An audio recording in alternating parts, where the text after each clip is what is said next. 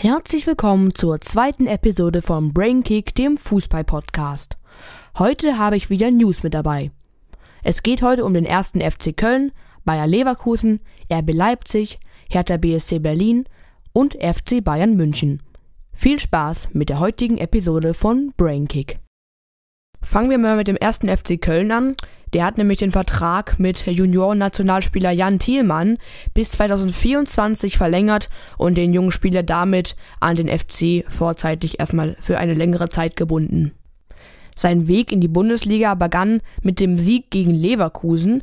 Seitdem hat er sich ähm, weiterentwickelt und ist fest bei den Profis äh, eingestellt, sage ich jetzt mal, und ähm, arbeitet trotzdem weiter an sich. Nebenbei macht er auch noch sein Abitur und damit ist er für alle Nachwuchsspieler, die den Sprung zu den Profis schaffen wollen, ein Vorbild. Ja, bleiben wir direkt beim ersten FC Köln. Und zwar sind die ja jetzt auf Platz 16 der Bundesliga-Tabelle. Da sie ja am Dienstag, also den 20. April, haben sie ja gegen Leipzig 2 zu 1 gewonnen, haben somit 26 Punkte ähm, ähm, sozusagen erreicht mit den drei Punkten, die sie da bekommen haben und sind so gleich auf mit, Pla äh, mit Hertha BSC auf Platz 16 gewesen.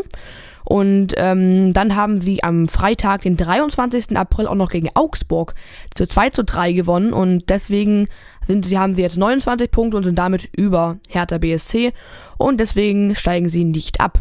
Das sind auf jeden Fall positive Nachrichten über den ersten FC Köln. RB Leipzig hat sich in der ersten Halbfinalpartie des DFB-Pokals 2 zu 1 beim SV Werder Bremen durchgesetzt und ist damit zum zweiten Mal nach 2019 ins Endspiel eingezogen. Emil Forsberg erzielte das goldene Tor des Freitagnachmittags in der Nachspielzeit der Verlängerung.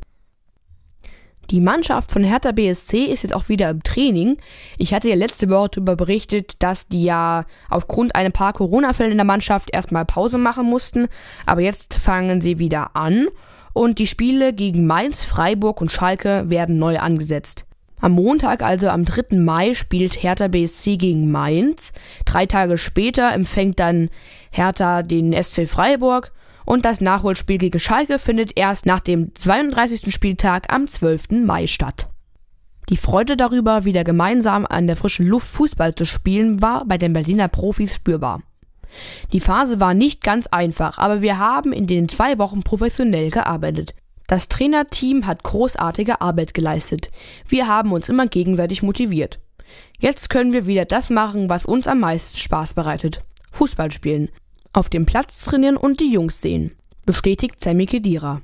Bayer Leverkusen muss im Bundesliga-Endspurt auf Stürmer Lucas Alario verzichten. Der argentinische Nationalspieler zog sich im Training letzten Donnerstag eine Muskelsehnenverletzung im rechten Oberschenkel zu. Dies ist der Befund einer MRT-Untersuchung, nach der die Ausfallzeit des 28-jährigen Alario auf sechs bis acht Wochen angegeben wird.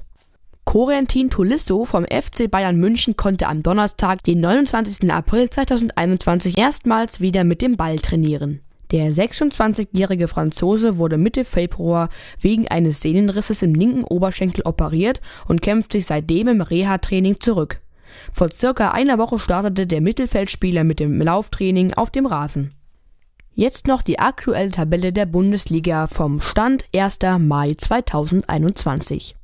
Platz 1 Bayern München, Platz 2 RB Leipzig, Platz 3 VfL Wolfsburg, Platz 4 Eintracht Frankfurt, Platz 5 Borussia Dortmund, Platz 6 Bayer Leverkusen 04, Platz 7 Borussia München-Gladbach, Platz 8 Union Berlin, Platz 9 SC Freiburg, 10 VfB Stuttgart, 11 ist Hoffenheim, auf Platz 12 ist FC Mainz 05, auf der 13 ist FC Augsburg, auf der 14 SV Werder, auf dem 15. Platz Arminia Bielefeld, auf dem 16. 1. FC Köln, auf dem 17. Hertha BSC Berlin und auf dem 18. Schalke 04.